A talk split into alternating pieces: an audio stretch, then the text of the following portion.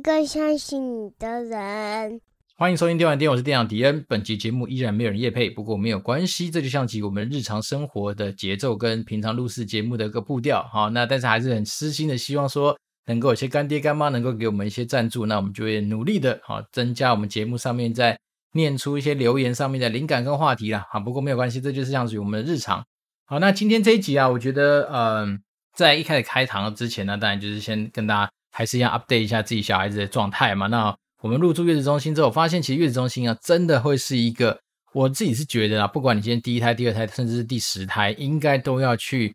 啊、好好的消费的一个地方哈。那当然，我觉得很多人会觉得是说，哎，其实把小孩子丢给长辈去照顾，应该就可以啊。但是我自己是私心的觉得啦，因为像我自己的养胎的一个经验是，我觉得长辈有一些他们的呃一些，我们不能说是观念，应该说长辈的一些过度的担心哦，或者是过度的一些保护。可能无形之中都会让一些不管是新手爸妈，呃，二三胎之后有经验的爸妈，其实都还是有一些压力。因为像是我岳母，她就是会是一个相对比较小心的人，所以变成是说，她可能会担心说，哎，这样子宝宝会不会太冷啊？那明明其实对我们大人来讲，那个环境已经很热了，她还会觉得说会不会太冷啊？那你怎么小孩子手脚都是冰的啦，等等啊，然后就是想帮小孩子套上什么袜子啦，然后什么盖上很厚的一些棉被啊，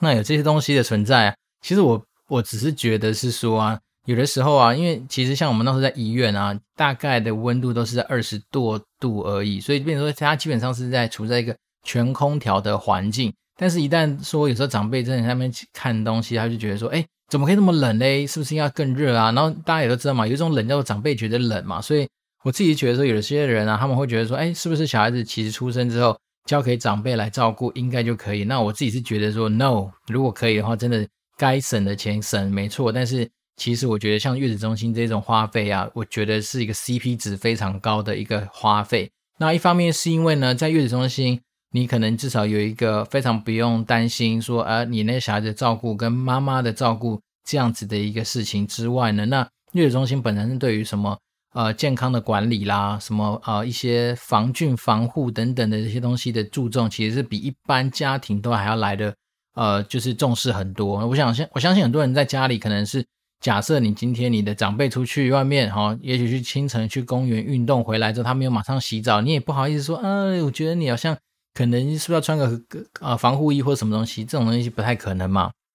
所以，变成是说，有的时候有些长辈他们当然多少都会觉得说，我就是尽量要求自己能够以最高标准来看待很多事情，但实际上你仔细去观察，其实人正常啊，只要在没有一个制度或是一个流程的一个安排之下。多少都还是有蛮多漏洞跟蛮多空间的啦。那我自己是觉得说，在月子中心，反正就照着他们的规定走。那我觉得这种东西就相对来说比较不会有太多的摩擦，因为呃，身为后辈的我们，有的时候跟长辈在沟通上面，你不可以那么直白嘛。那 even 说他们有些东西，你觉得呃干嘛这样子，就是已经可能不符合这个时代的需要的时候，但他们也不会觉得这东西不对啊。像我老婆记得在生第一胎的时候，就有一个非常惨痛的经验，因为那时候。他的防那时候还没有到防疫嘛，因为三年多前，所以那时候其实长辈都可以自由进出我们的病房。然后那时候呢，我老婆其实她是一个在体温调节上面相对没那么好的人，所以一旦是冷热那种东西太长一直变化，它很容易就会中暑。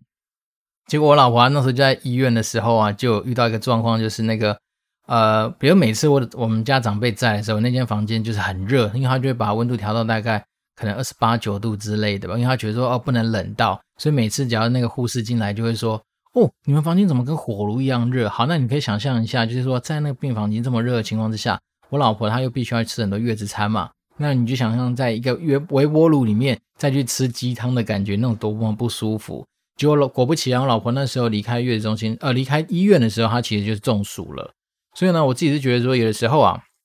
就适度的让那些专业的人来处理这些算是照顾小孩子的一些事情的时候，我觉得算是客观的第三方嘛，长辈也比较不会用一些情绪勒索的一些方式叫你们一定要去做，因为我觉得长辈最大的情绪勒索就是这样的，反正我该讲都讲啦，到时候你们不做出问题就不要来那边怪我或什么。我觉得有的时候长辈甩这种锅其实是还蛮蛮恐怖的啦。那我自己觉得他当然他们的私心就会觉得是说。我都是为了你好，哦，所以你就是照着做就对了。但是他又不好意思明讲，所以他就会用一些无所不用其极的方式，要你一定要去遵守他的做法。那我觉得月子中心呢，他就是有办法有效的去帮你隔绝，还有你可能这一代跟长辈之间的一些摩擦的可能性。而且说实在的啊，他们那边环境通常真的都还不错啦，比如说床啊，一定是那种很高档的，睡起来很舒服。然后环环境安排上面就是干干净净，然后再来是他们的消毒的频率跟次数，绝对是比我们一般家庭多很多。那再来是说，主要是一个东西，我觉得不管你今天会不会带小孩，在月子中心，他们就是有责任跟义务，可以帮你好好的照顾你一个刚出生没多久的嫩婴啊。所以我自己是觉得说，如果可以的话。这个钱其实，当然，我觉得中心它的那个就是价差的范围其实蛮大的，好像从呃便宜的听说大概四五千块就有，那一路贵到那种一天几万块钱都有啦。那当然也有些是那种就是主打超级高档啊，整栋都是月子中心，然后里面不乏就是有的那种艺人，他们可以直接包整层楼的，好那种都都有可能发生。因为我那时候记得好像我有去探过病嘛，呃不是探病啊，就是探视那个我一个好朋友他出生的小孩，然后他就说，诶他们那栋已，他们已经很高级。我讲真的，已经很高级了。之外，他听说那时候他又跟某个艺人一起坐月子，然后那个艺人是把整层楼，举例，比如他们有十层楼好了，他可能把第五第五楼或第六楼整层楼把它包下来，也就是说谢绝一些外人的一些打扰。当然，他们也不希望说，哎，你一般的人，干我们其实一般人也是他的了不起，就是一个会去接受。反正他们的心态就希望不要有太多的一些呃隐私啊、的一些曝光等等，我不知道，反正呢。就是说有这样月子中心的选择，那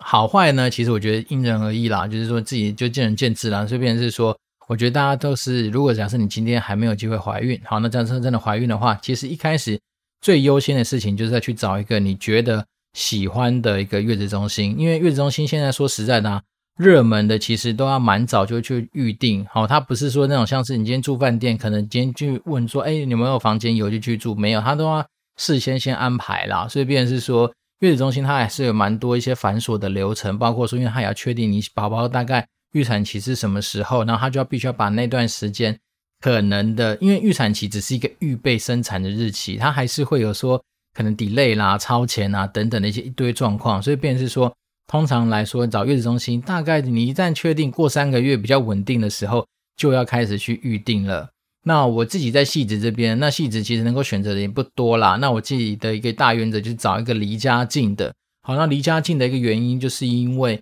呃，你在坐月子的过程里面，但妈妈在坐月子，但爸爸还是要就近照顾自己的小孩啊。那有时候你可能要回家拿东西啊，有时候你要支援什么东西，所以我基本上就找一个家里近的，然后相对评价高的那。我们那个时候选择这家月子中心，其实很简单，就是因为离家近之外，那它其实各方面就是方方面面都有一个基本的水准，然后再来是它的厨房是属于那种就是在那个地方的中央厨房。好，因为我们以前第一胎遇到一个状况是它本来是中央厨房，可是因为他们在什么商业大楼会被检举，所以导致说他们的厨房搬到一个比较远的地方去，所以导致他每次寄来的时候都好像在你在订外面月子餐一样，然后他们又很。不知道他们以前的脑袋在想什么，就有点 gay by 啊，就是说，哎，已经保温来的东西，他们还要把它分装成到他们一个很奇妙的一个类似那种日本便当盒那种餐盒里面，然后每次分装完之后，那个餐点就会凉掉。所以这次我们去找那月中心的时候，也是特别跟他讲说，你们还会再提供冷的餐吗？然后我们就啊，抱歉抱歉，不会，因为他们现在中央厨房已经拉到同一个大楼里面去，所以基本上我们这几天吃下来，每一餐都是热的。那我觉得其实对于孕妇来说啊，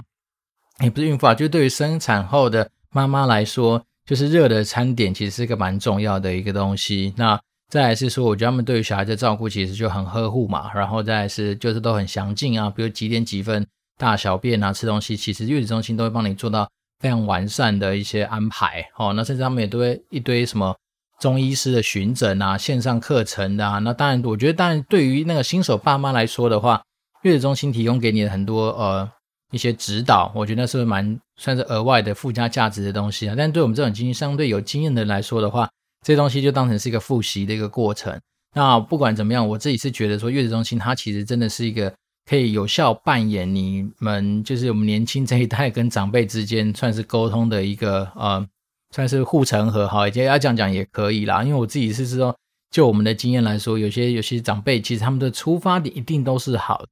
哦，但是他们的过度的好，或是他们过度的坚持，或是有的时候就是嗯，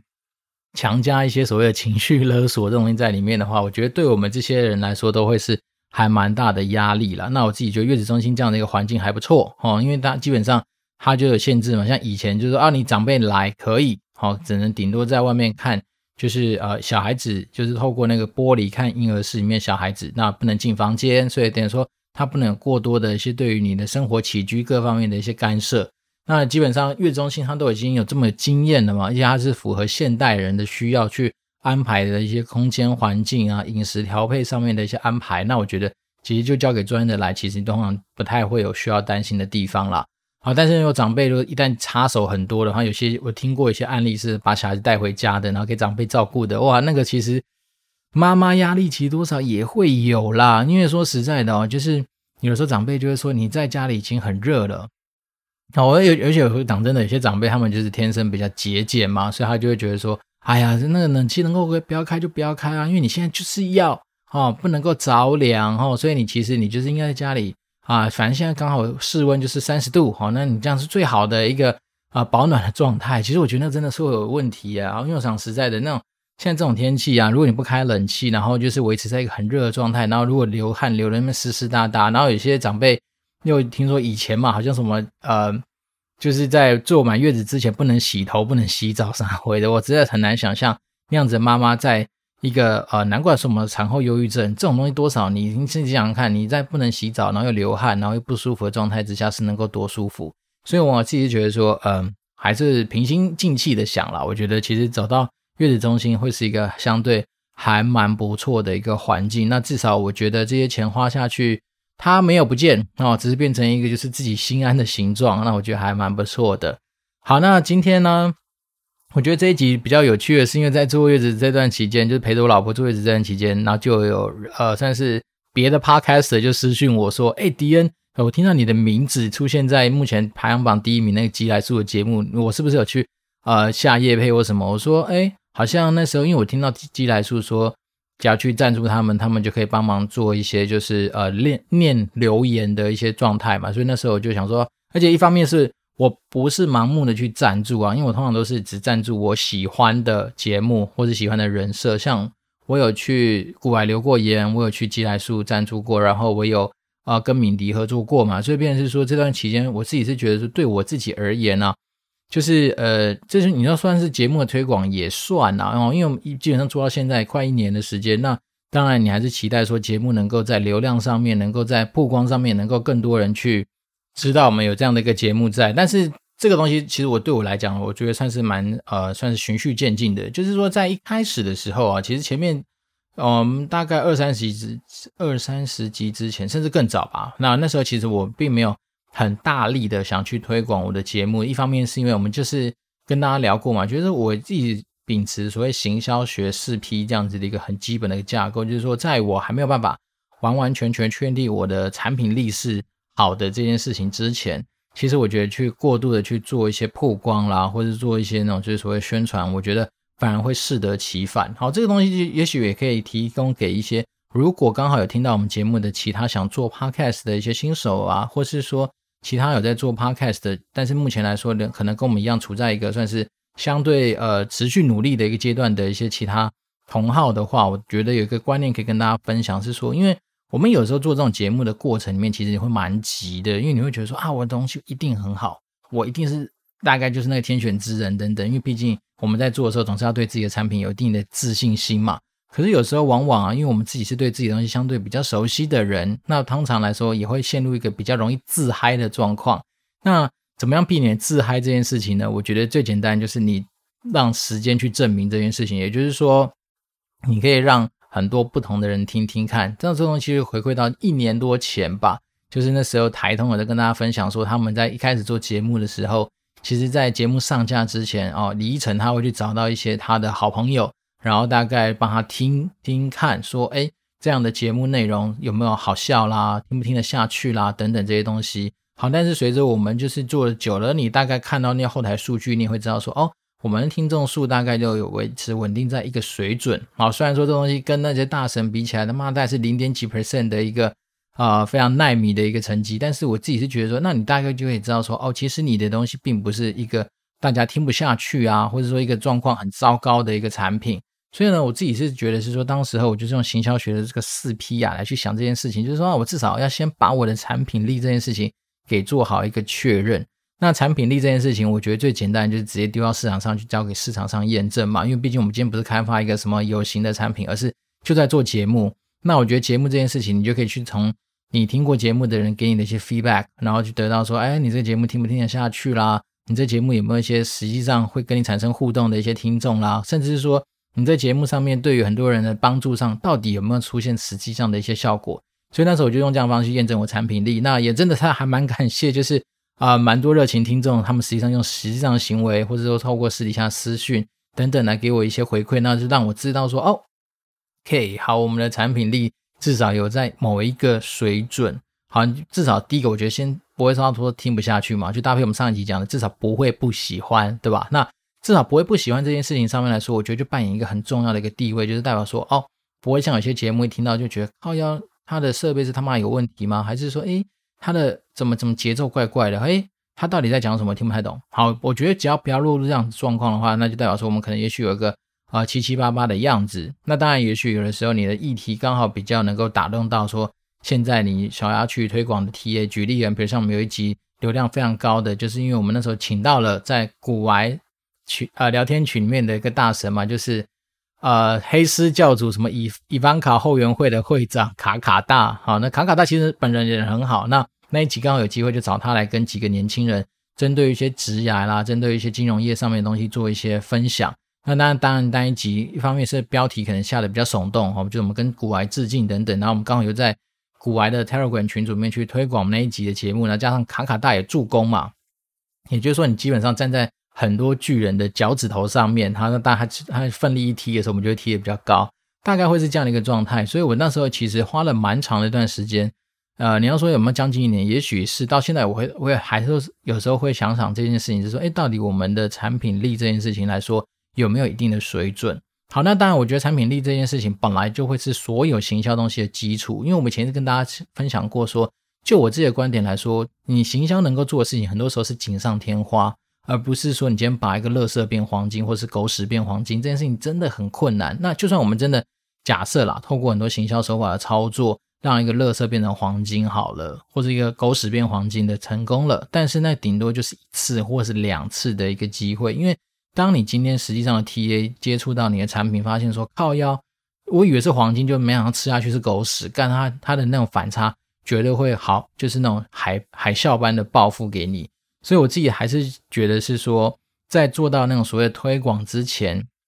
真的先不要急。我觉得反而是可以先花点时间，想办法去验证自己的产品本身是一个好货。那当然很多人会说嘛，如果你本身产品是好货，光是口碑的宣传就来不及了。你也许做的那种所谓的啊推广啦，就是讲我们讲说 promotion 的东西，其实它真的就算是一个蛮锦上添花的一个动作啦。但是我必须说了，因为现在的人。也相对我们比较现实的一件事情是，每一个人每天接收到的资讯量都爆干多，多到已经你可能没办法消化了。那你又希望说，真的好东西，别人消化完之后，他愿意帮你分享，这代表说中间已经好几个不同的流程的动作。那你也知道，人天生是比较懒惰的啊，你要叫别人没仓，就是无偿，或者是没事去帮你做一些推广这件事情，我觉得也是蛮异想天开的啦。虽然，我自己是觉得，当然我们知道说自己的产品有一定的水准之后。我们不敢就是奢望说啊，听众一定会努力帮我们去推广。我觉得那个事情很难啊，除非我们今天去找很多走路工啊，但走路工不用走上街，你就走上网络上去帮我推广，那也 OK。还有老实老实讲，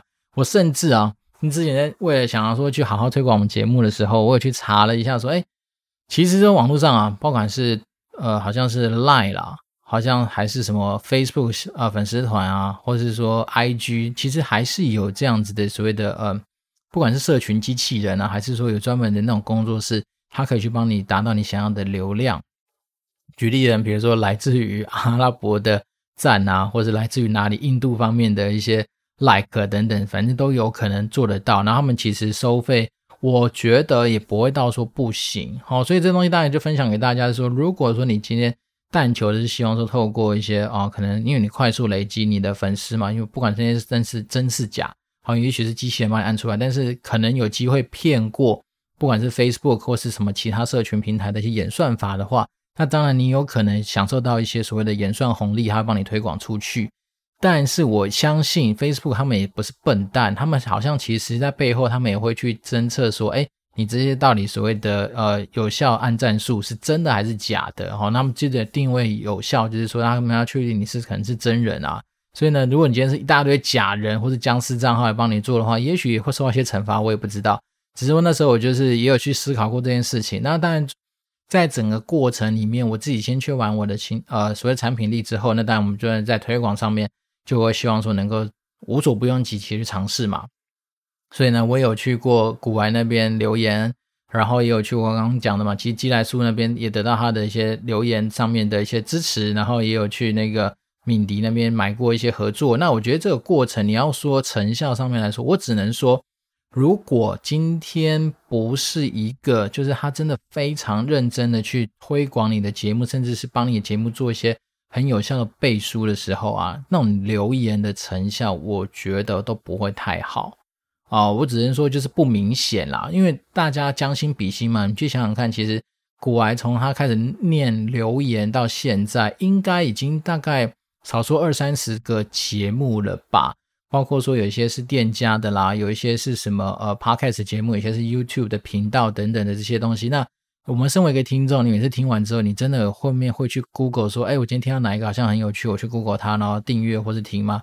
我只能说，哎，我没有啦。所以我自己回想起来就觉得说，将就是说行销就是生活中的一部分嘛。那你自己在生活中你是这样的一个 TA，老实说就有点困难啦。所以那时候就是那个我们刚刚说有热情的 Podcaster，其他来跟我。私讯的时候，我就跟他说：“嗯，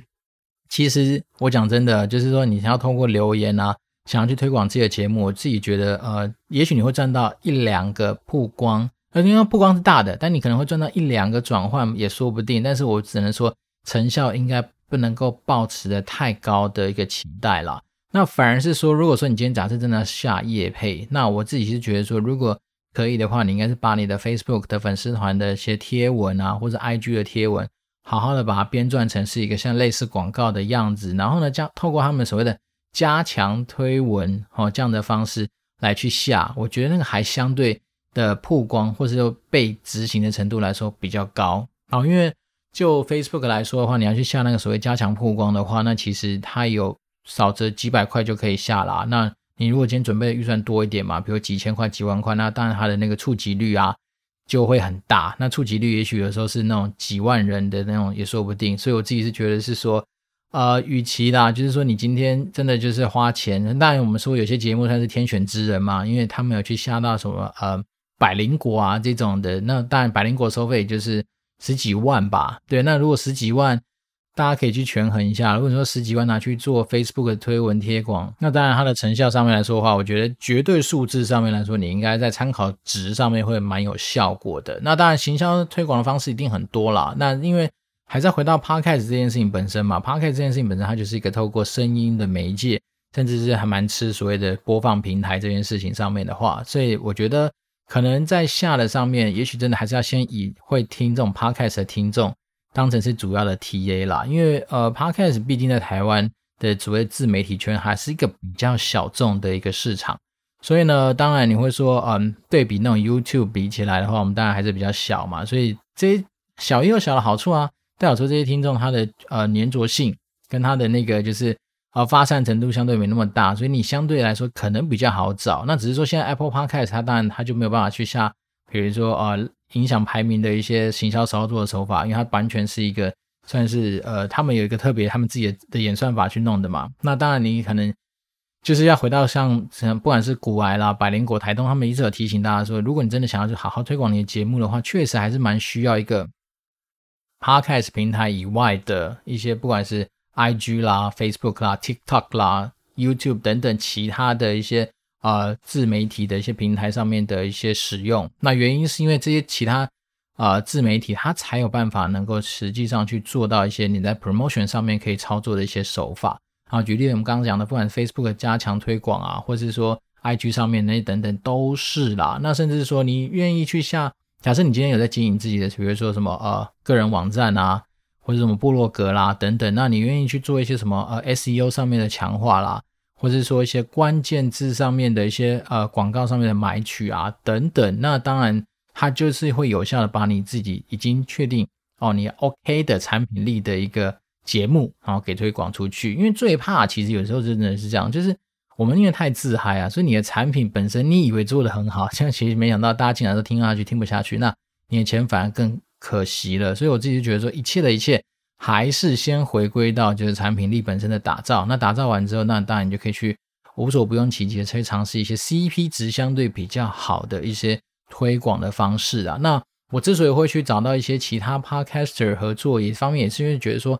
就是他们本身的 TA 就是已经在听 podcast 的人，然后只是说他们今天听的假设啊，你今天就像去吃，你去逛夜市，好，很多那个美食摊好了，那可能今天吃完了猪血糕，下一摊你可能想喝个珍珠奶茶，那也许到我们这一摊，我们就让你瑟瑟飞镖之类的。也就是说，他其实本来就是想要进来这个圈子里面去享受到娱乐的一群人嘛，那我当然就在这个圈子里面尽量去捞。啊、可能的听众会相对来说比我单纯去走 Facebook 来说，我觉得可能效益上会好一点点啦。那只是说，当然，因为我们走的都是一些 CP 值比较可能便宜啦的一些操作手法嘛，所以当然对方在帮我们做节目上面的一些啊，什么口播啊，好了，这样讲，他们那时候其实像寄寄来数，就是把我的留言念一念，然后再加上一点他简单的 comment，那其实这个东西时间上都是短的啦。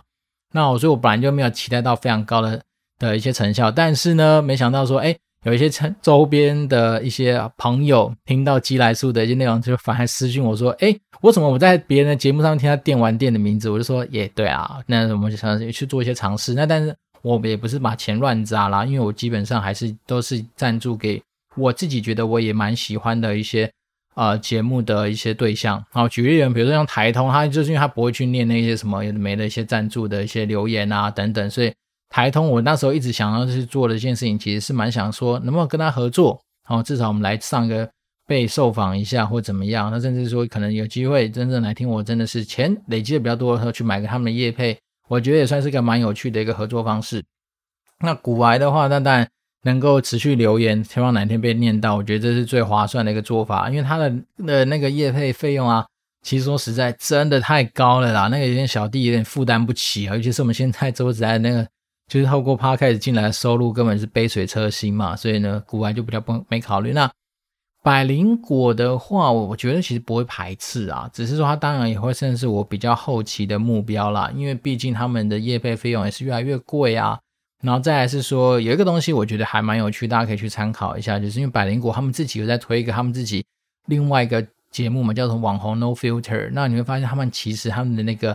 呃广告播放的频率。那我相信应该已经凌驾于其他很多 podcast 节目的一个呃，透过他们这个平台出去的一些数量嘛。但是网红 No Filter 真的目前有挤到所谓的呃热门排行榜上面吗？好像也目前还没有嘛。所以变成是说，我觉得有些逻辑大家可以去参考一下，就是说，诶，其实他也在做一些示范给你看。那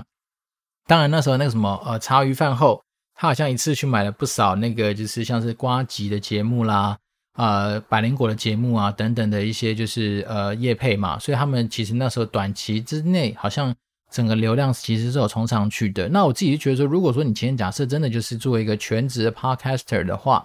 那我觉得其实有效的这些投资也不是不行哦，因为你自己去算一下，就是假设你今天就是拿个五十万、一百万的那个所谓的行销预算来投资在这些大神上面的曝光，那也因为这样，能够把你的那个就是所谓的流量啊。给累积起来，那你也知道，就是在这种自媒体上面，流量累积上来，它要短时间消逝也不是那么样的简单，所以呢，你就会享受一段时间的所谓的流量红利嘛。那利用这段时间，你可能就会接收到很多的业配，那利用业配去换算一下，你就知道说，哎，你的投资报酬率是不是划算的？那我之前有算过啊，其实说实在的，如果假设你今天真的投资个五十万、一百万，然后好好的让自己的节目能够冲到排行榜上面前几名，然后维持在那边的话，那光是透过业配的收入。应该有机会赚得回来，不过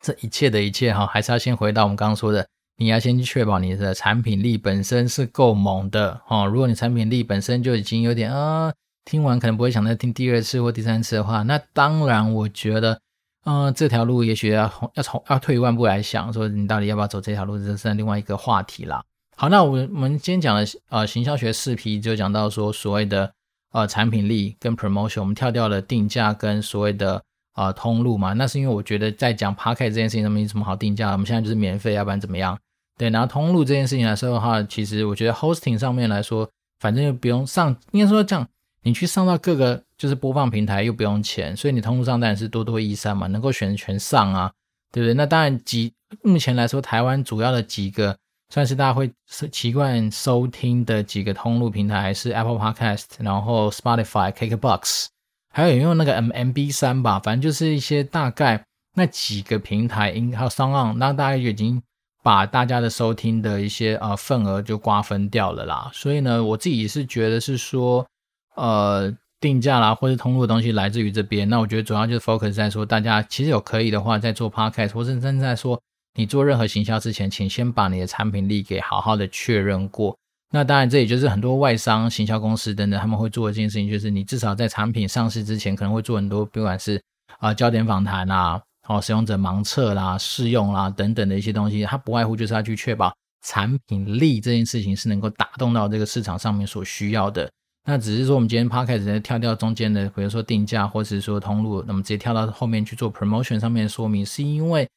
啊、呃，大概我们来说，对我们来讲，其实 promotion 来说也会是个蛮重要的一环啊。只是说 promotion 这种东西它就是多了。有你可以有有钱的做法嘛？当然就是可以广撒。那当然目前是没有看到有人花钱去打电视广告呢，介绍 Podcast 的。但是也许未来真的是百家争鸣，或者很多大神真的是要去彼此就是短兵相接的时候，搞不好会选择电视也说不定。但是我自己想象到说，比如说网络上的资源，其实跟 Podcast 的那个推广还是比较能够有效的结合啦。那我只是说，其实推广方式真的很多啊。我们今天只是稍微讲了一下有关于，比如说社群上面可以使用到的一些手法，那包括说你也可以去找到很多厂商做异业结合啦，你也可以去走到一些呃可能是新闻公关的一些操作手法啦，甚至是可以上很多人的节目去做一些异业合作等等，反正太多可以去做了。那我只是说，我们当然这条路上面还有非常多要去努力的部分。那当然，我觉得能够做的事情就是，我还是私心的。非常感谢我们每个听众给我的一些回馈跟我们的互动，因为你们的支持其实本来就是让迪恩能够持续走下去的一个原动力啦。那当然，另外一件事情就就是说，在这条路上面有些东西我自己还在尝试。好，那自己会尝试到什么样的东西，其实我也自己都不知道。因为我觉得我们就是顺应这个时代，比如说有什么样新的东西出来，然后我觉得 CP 值是我可以负担的。我先不敢讲说 CP 值好，因为有些 CP 值好可能你需要。啊，投入的成本是高的，但是至少我觉得现在我能够负担的情况之下，我可能会愿意去尝试做做看。那有什么样的心得？当然，我觉得是无私的奉献给大家，就包括我们说，我们今天也去下过几个可能是合作过的一些 podcaster，其他大神上面的一些经验，那我觉得就可以分享给其他人。那当然，你如果还是觉得说啊，可能是因为迪恩呐，你这个电玩店节目自己本身产品力就弱嘛，所以你透过这大神，当然没办法好好被踢出一个好球的话，那。我也欢迎你可以去尝试看看，因为这几个其实说实在的，我觉得花费都不会太高啊，但是会换到一些就是在合作上面的经验也不错啊，甚至是你可能至少能够在这些大神心中像留下一个，比如说电玩店的影子或种子，我觉得其实这东西就超值得期待的，好不好？因为你想想看，你能够跟这些大神能够产生连接，这种东西是多难的啊。还有像我们小时候追星，假设我们小时候追郭富城或刘德华。靠，要你不知道花多少钱，他才可能记得说啊，有听过郭郭瑜啊，这迪恩这个人很难呐、但是现在你看 Podcast 一堆大神，你可能可以透过一些相对我觉得比较呃舒服的手法，就能够接近他们，甚至能够在他们心中产生一些印象的话，我觉得这东西对我来讲至少都是件开心的事情了。好，那本集又是没有新的听众留言，不过 Fine 一样，就是回到我们很正常的一个。生活步调跟录节目的节奏，那我自己觉得还是还蛮开心的，就是持续能够把一些自己在生活上面的所见所闻啊，或者是一些心得的东西，能够做一些分享，我觉得是对我来讲是个蛮有价值的一个过程。那就是持续保持联络了，希望大家还是能够持续透过 communicatedwd@gmail.com，或是说 Apple Podcast 五星留言，能够给迪恩更多的一些回馈。那当然，如果我们说。有一些真的是得到了蛮不错的灵感，那都会成为我们每次做节目的一些主题啦。那我自己是私心的，还是蛮期待我们的听众能够给我很多的一些呃更多互动跟交流。我们不敢说给我们的很多赞助啦，因为我们毕竟就是嗯、还是目前还没有靠这个为生哈，所以我觉得还是可以的话，就是尽量呃就是无偿哈无私的奉献给大家。那当然，我觉得有时候这种东西也是缘分缘分啊，不知道说我们能够走到哪个地步去。但至少能够持续为了我们稳定的啊一些收听数，或者说持续给我们支持的一些听众跟呃不知道来自于世界上各个国家的一些啊好朋友们的话，那我当然还是觉得说是真的是还蛮开心的。好了，我们这边是电玩店，我是店长迪恩，那我们就持续保持联络喽，拜拜。